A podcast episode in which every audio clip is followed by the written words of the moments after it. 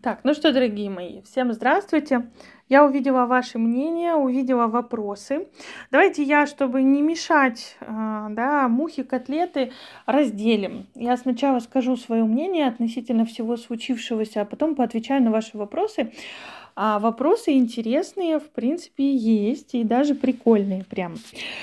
А, ну, по поводу того, что происходит. Вы знаете, я вообще на самом деле а, хотела бы сказать вообще про другое. Я почитала ваше мнение, я, я вообще про другое хотела сказать, но так или иначе и затрону и ваше мнение в том числе.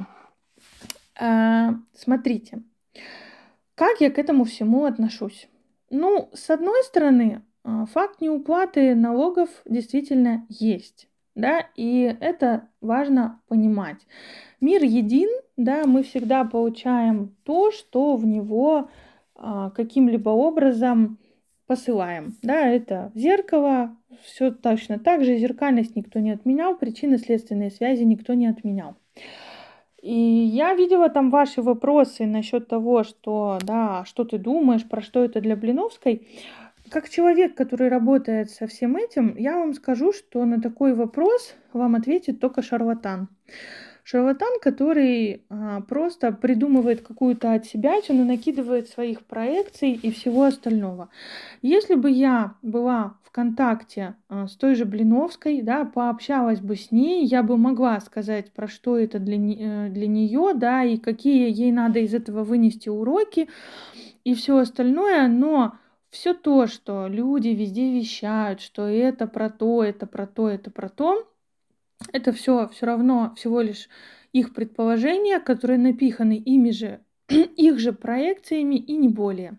Я уже что только не видела, а, ну, где-то попадаются какие-то мнения, и, конечно, ну, правду может знать только Блиновская, только лишь разговор с ней может а, каким-то образом подсветить о том, про что это для нее. Но я вам расскажу про другую историю. Почему конкретно меня это зацепило?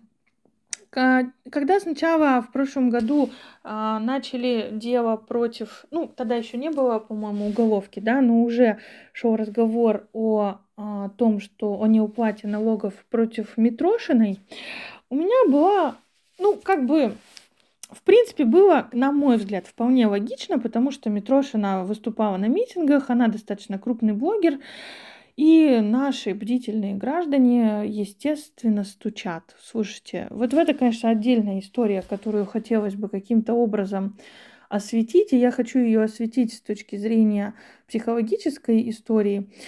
Ну, знаете, сколько-то там миллионов доносов, написанные при Сталине, они говорят о том, какая мы нация, в общем-то.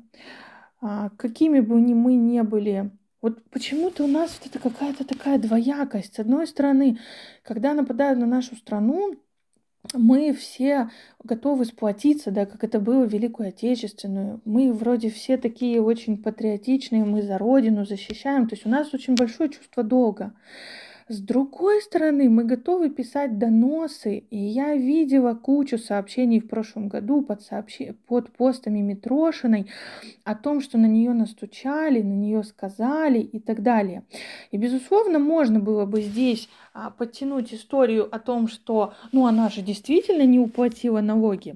И это, конечно же, так, но с другой стороны, а все те, кто писал все эти доносы, чисты ли они на руку? Вот это мне очень интересно. Они что, ничего не воруют? И ведь это воровство в жизни, его очень много. Я вчера в челлендже рассказывала. Начиная с того, что мы фильмы воруем, книги воруем, а, мы не доносим мусор до, урн, до урны, выбрасываем пакеты и так далее. Я сейчас не говорю конкретно про вас, я говорю про вот общую нашу какую-то, да, массу вообще. Но это есть Кроме чистой Москвы, каких-то чистых крупных городов, вы заедете в городок поменьше. Это же прямо говорит о том, на каком уровне находится общая масса в нем проживающих. Да? И это явно не про культуру, а воровство здесь я имею в виду, мы воруем у своей, ну, как бы и у себя, и у окружающих какой-то выход на новый уровень жизни, да, на более какой-то комфортный. А, и вот я наблюдала за Митрошиной еще в прошлом году, когда на нее все это дело подали. И, конечно, яду было вылито огромное количество. Хотя лично я не понимаю, откуда вот это мнение, что блогерам все легко дается и так далее. Маржинальность у инфобизнеса действительно очень, очень высокая. Но с другой стороны, а что вам мешает стать этим блогером, который может э, заниматься инфобизом? А, и тут очень часто, конечно, от людей возмущение, типа не всем же становиться блогером и так далее. Но так вы возьмите, у вас, если есть любимое дело, у вас, если есть какое-то предназначение, Раскройте его, покажите его. По большей части возмущаются те, кто сидит на попе ровно, получает зарплату от дяди и не хочет никуда рыпаться, не хочет никак развиваться. По большей части возмущения идут именно от таких людей. И тут я всегда вспоминаю эту известную притчу или анекдот, я не знаю, что это, про то, что когда у соседа появился осел, а, мужик долго ругался, злился, возмущался, посылал в небо запросы, почему так несправедливо почему у меня осла нет, и к нему пришел Бог и говорит, слушай, ну действительно какой-то обделен ты, да что хочешь ты? И он сказал, пусть у соседа осел сдохнет. Вот это примерно так, вместо того, чтобы попросить себе осла, он попросил, чтобы у соседа он сдох. Вот это примерно такое мышление, да, масс. Э, сделайте свой инфобиз. Инфобиз действительно очень маржинальный, безусловно, но это не значит, что в нем легко, это значит, что в нем реально надо фигачить, и это тоже нормально, это процесс. А, если у вас есть ваше дело, ваше предназначение, так, пожалуйста, развивайте инфобизнес насчет него. Никто же не говорит, что инфобиз это становиться коучами, наставниками и так далее. Инфобиз это про дело своей жизни, про любимое дело. Для кого-то это макияж, для кого-то это стиль, для кого-то это медицина, для кого-то это писательство, для кого-то это рисование картин, для кого-то это психология, для кого-то это я не знаю, блин, да поварское искусство, для кого-то это строительство. Это все можно освещать в инфобизе и зарабатывать тоже деньги. Если ты мастер в своем деле, если ты его любишь, так пожалуйста. А если уже у вас нет своего дела любимого и предназначения, ну так come on, сорян, кто в этом виноват? Блогеры, инфобизеры, ну такая себе история. А продукты Митрошиной уж я точно не могу назвать инфо-цыганством, и, в принципе, продукты Блиновской тоже. С Лерчик я не знакома ни с ее продуктами, ни особо с ее деятельностью. Ну, была какое-то время небольшое подписана, и все. А, в общем, в прошлом году вот это прогремела первая часть про Митрошину. Я была в курсе, потому что я давно и стабильно подписана на Митрошину. А, в этом году прогремела Лерчик, потом прогремела Блиновская. Да, это таких самых три крупных да, на данный момент. А, по поводу того, что они не уплачивают. А, да, ну, если вы не платите налоги, будьте готовы их действительно за это понести ответственность. Собственно говоря, как сделала это Митрошина. Я считаю, что она сделала это очень достойно без, эм, не знаю, без какого-то позерства или еще чего-то. Ну вот, например, даже эта фотография Блиновской, ну, очень выглядит, мягко говоря, странно. И я видела несколько видео, где она себя ведет, ну, крайне вызывающе э, в а, при задержании и в суде и везде. Ну, не знаю, на мой взгляд, это так как-то Митрошина гораздо более достойно вышла из этого процесса. Ну, надеюсь, и Блиновская тоже выйдет. Это однозначно для них про какой-то рост. А, что бы я вообще, на чем бы я хотела заострить внимание? Для меня вся эта ситуация, связанная с вот этой всей тем, что теперь будут трясти блогеров, а, имеет очень классную историю обратную сторону. Прям, ну, колоссально вообще важно это для нас. А наш инфобиз очень сильно построен на позерстве и брони, бравировании миллионами. Для примера вам, чтобы вы понимали, о чем речь, возможно, вы видите другой Инстаграм. Я не буду ни с кем спорить, но а, я, а, когда кручусь в развитии Инстаграма, так или иначе, а, очень многое, большое количество обучения и всего остального говорит о том, что надо транслировать успешный успех, а, деньги и все остальное, и что это очень хорошо массы заставляет у тебя покупать. Этому примеры Блиновская, Лерчик, Митрошина и куча-куча сотни других тысяч, наверное, блогеров, потому что люди покупают этот, э, их продукты, потому что я хочу такого же успешного успеха. Может быть, люди это не понимают, но это на самом деле действительно так. И а, если посмотреть на наш инфобиз, вот этот кич а, дорогим всем, он действительно присутствует. И вслушайтесь, пожалуйста, это крайне важно. Я сейчас не осуждаю богатство, бренды, дорогие машины или еще что-то. Я считаю, что а, роскошь это вообще классная тема, и к ней хорошо бы стремиться.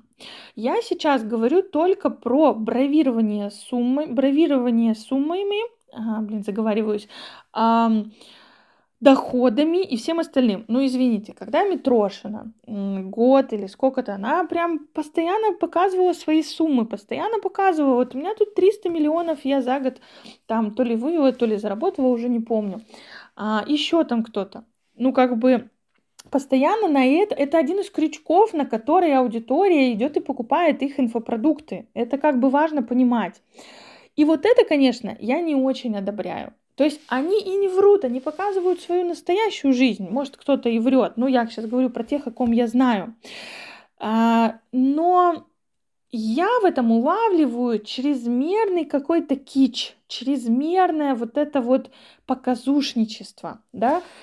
Давайте так, мне и моей душе больше по а, вкусу жить дорого, богато и в комфорте, но не кичиться этим. То есть у меня есть несколько примеров блогеров, я сто процентов знаю, что они реально миллиардеры уже, но она никогда не кичится этим. Да, она видно, что у нее она все время внутри дорогой машины. Да, у нее она показывает свой дом внутри и видно, что там реально это большие деньги. Да, она отдыхает, да, еще что-то. Но в ее блоге вообще нет о деньгах. Вот вообще. То есть эта тема не касается. Здесь же это наоборот чрезмерно, потому что тема денег табуирована. И это очень хороший крючок, на который попадают люди. И без зазрения совести этим пользуются очень многие. И многие за это сейчас начали выгребать. И как пример вам, чтобы вы понимали, э, я подписана на девушку тоже, и она а, выложила фотографию своего дохода за месяц 50 миллионов со словами «Я показываю, видимо, свой доход в последний раз в связи со сложившимися а, событиями». Это было в день ареста Блиновской. Ну, то есть, понимаете, а, вот оно, вот и на мой взгляд, вот это все происходит, потому что есть перекос. Не перекос в богатство. Э, люди имеют право быть богатыми, и это абсолютно нормально. Перекос в бравирование этим. Вот это точно есть. Это чисто мое сугубо мнение. Опять-таки, я не знаю, какие там задачи у души Блиновской. Она постоянно говорит о том, что она сюда приз, пришла для того, чтобы провоцировать людей, для того, чтобы в них поднимать говно и все такое. И вот эта девушка, про которую 50 миллионов, я говорила то же самое.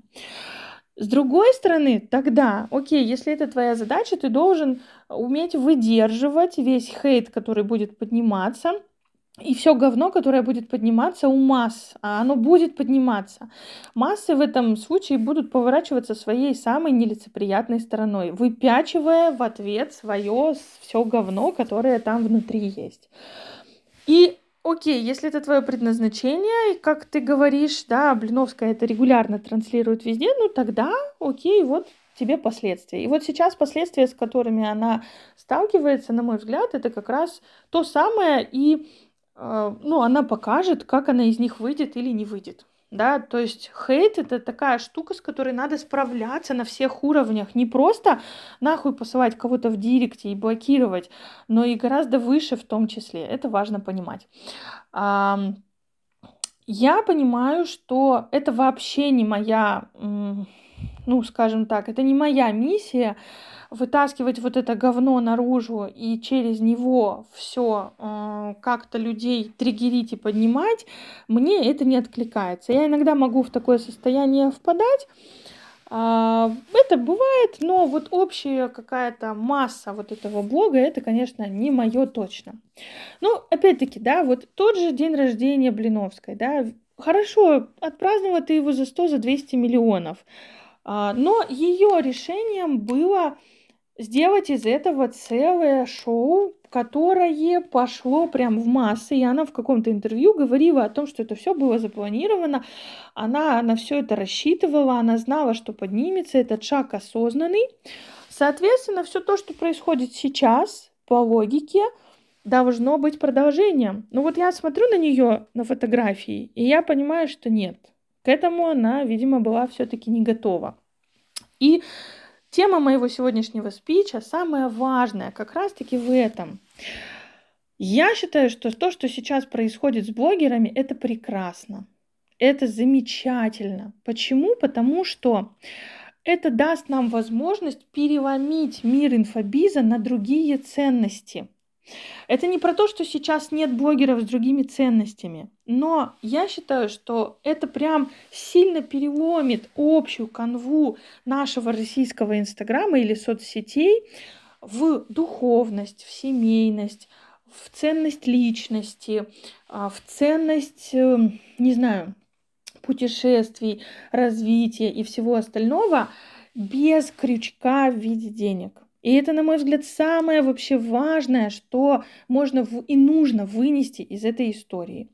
А, насчет налогов, слушайте, у нас на самом деле крайне гуманные налоги, если посмотреть на Европу, которая платит от 25 до 50-60% налога со своей прибыли, наши, простите, 6% э, э, до 150 миллионов в год, это вообще ни о чем.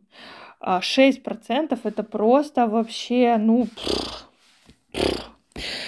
Поэтому, когда ты, твой доход переваливает за 150 миллионов, там потом включается основа, да, общее основание, ты попадаешь, и там уже до 60% доходит налог, но с другой стороны он такой во многих других странах. То есть, ну, мне тут сложно сказать, потому что я не зарабатываю такие большие деньги. Может быть, когда я дойду до 150 миллионов, у меня внутри поднимется тоже волна говнишка из серии «Ой, я не хочу отдавать столько государству, а что оно для меня сделало?» И вообще я сейчас тут буду дробить. Вот. Я не могу с этого сказать, пока я не была в этой ситуации. Но глобально я смотрю на то, что вот я, например, даже у меня а, часть есть по патенту, часть по УСН, ну, есть такое деление. Мне даже вот Сережа говорит, слушай, давай уберем патент. Вот он мне говорил это и сейчас тоже говорит, слушай, зачем тебе нужен этот патент? Плати сразу 6%. Хотя патент это копейки. Можно заплатить патент и продавать все свои курсы на патенте до там, суммы, по-моему, в 50 миллионов, там, если не ошибаюсь, в год. Вот. Потом УСН, это 6% от дохода. Можно сразу, он мне говорит сразу, переходи на 6% сразу. Что ты там сэкономишь на этом патенте, зато к тебе вопросов будет меньше. И я даже сейчас подумываю об этом. Ну, конечно, я не буду утверждать, что вот я, когда дойду до 150 миллионов, я смело смогу 60% отстегивать государству. Это так и должно быть. Ну, посмотрим, да. Я как бы не в будущее не вижу. Вот. Но глобально тут для меня вопросов нет. Если ты действительно задолжал. Ну, вот как Митрошина, я считаю, прекрасно вышла из ситуации. Она часть оспорила, ей вменяли 300 миллионов, она оспорила, или 200, или 300, она оспорила часть, заплатила 120 и продолжает еще оспоривать, но она это делает все вот, ну, как сказать, достойно. Мое мнение вот так. Поэтому ситуация, конечно, неприятная. Мне больше неприятно то, каким говном поливают Блиновскую общие массы. Это, конечно, очень неприятно. Это как раз про осла, который, кстати, про соседа, который говорит, хочу, чтобы у другого соседа осел сдох. Вот это примерно так же. Но я сейчас свое конкретное мнение, еще отвечая на ваши комментарии и ваши вопросы, озвучу, и прям кому интересно, послушайте, там много будет со стороны психологии всяких объяснений. Ну и традиционно поддержите лайком или огоньком, а то, чтобы я не вещала в пустоту.